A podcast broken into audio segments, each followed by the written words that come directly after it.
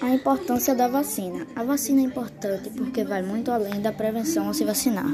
Você está ajudando toda a comunidade a diminuir os casos de doenças. As vacinas possuem substâncias que estimulam nosso corpo a produzir respostas imunológicas para nos proteger de determinadas doenças. Elas são produzidas a partir do próprio agente causador da doença, que é colocado no nosso corpo de forma enfraquecida ou inativa. Apesar de não causar doenças, as formas atenuadas do antígeno são capazes de estimular nosso sistema imunológico. Portanto, nosso corpo passa a produzir anticorpos contra o antígeno. No primeiro momento, a produção de anticorpos é lenta.